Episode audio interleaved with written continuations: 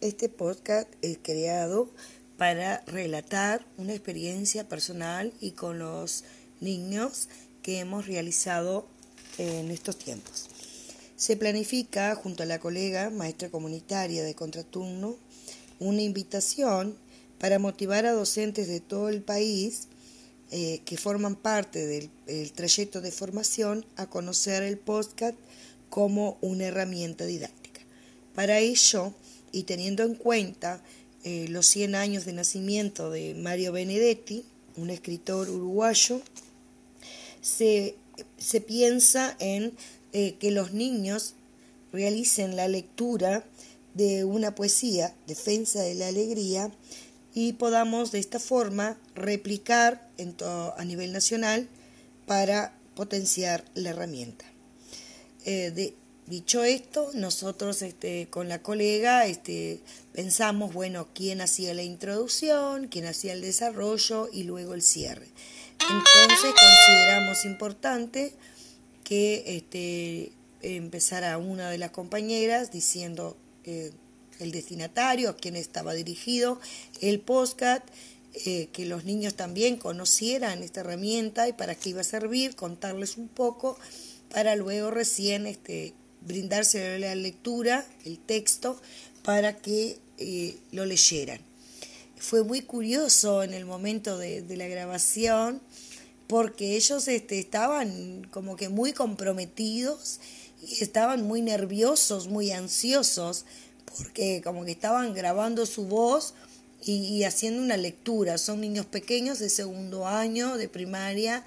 entonces, como que, y máxime este año tan particular, peculiar, como lo es de, la pandemia, donde tuvimos que reinventarnos, no solo nosotros los docentes, sino también este, los niños y principalmente las familias que estuvieron por detrás en todo ese momento que tuvimos de la virtualidad, eh, que tuvimos que ser muy creativos y tuvimos que contar con el apoyo que fue fundamental de las familias, de los adultos referentes, para dar continuidad a nuestra tarea docente.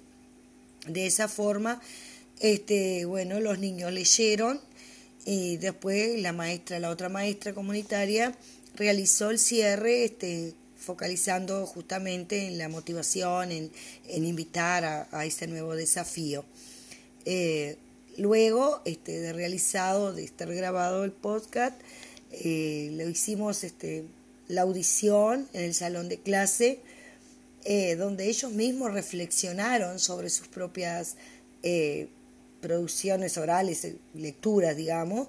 porque como que no solo los nervios no lo dejaron hacer de una forma genuina, sino que también se dieron cuenta que ellos necesitaban practicar más la lectura, que tenían que leer todos los textos que veían en la calle cuando iban caminando. Eh, entonces la reflexión por parte de los niños fue muy positiva y para nosotros docentes mucho más aún porque eh, consideramos, por ejemplo, que algunos niños no sabían leer, que no sabían, o si lo hacían, que era de aquella forma silábica, y no, nos dimos cuenta que el poema mismo teniendo palabras eh, desconocidas por ellos, muy difíciles, que obviamente que luego de la instancia de grabación se hizo todo un, análisis de la, de la lectura, del vocabulario, de las palabras, de su significado. Eh, digo, pero cuando lo grabaron no las conocían esas palabras, palabras difíciles para ellos porque no tenían ningún significado.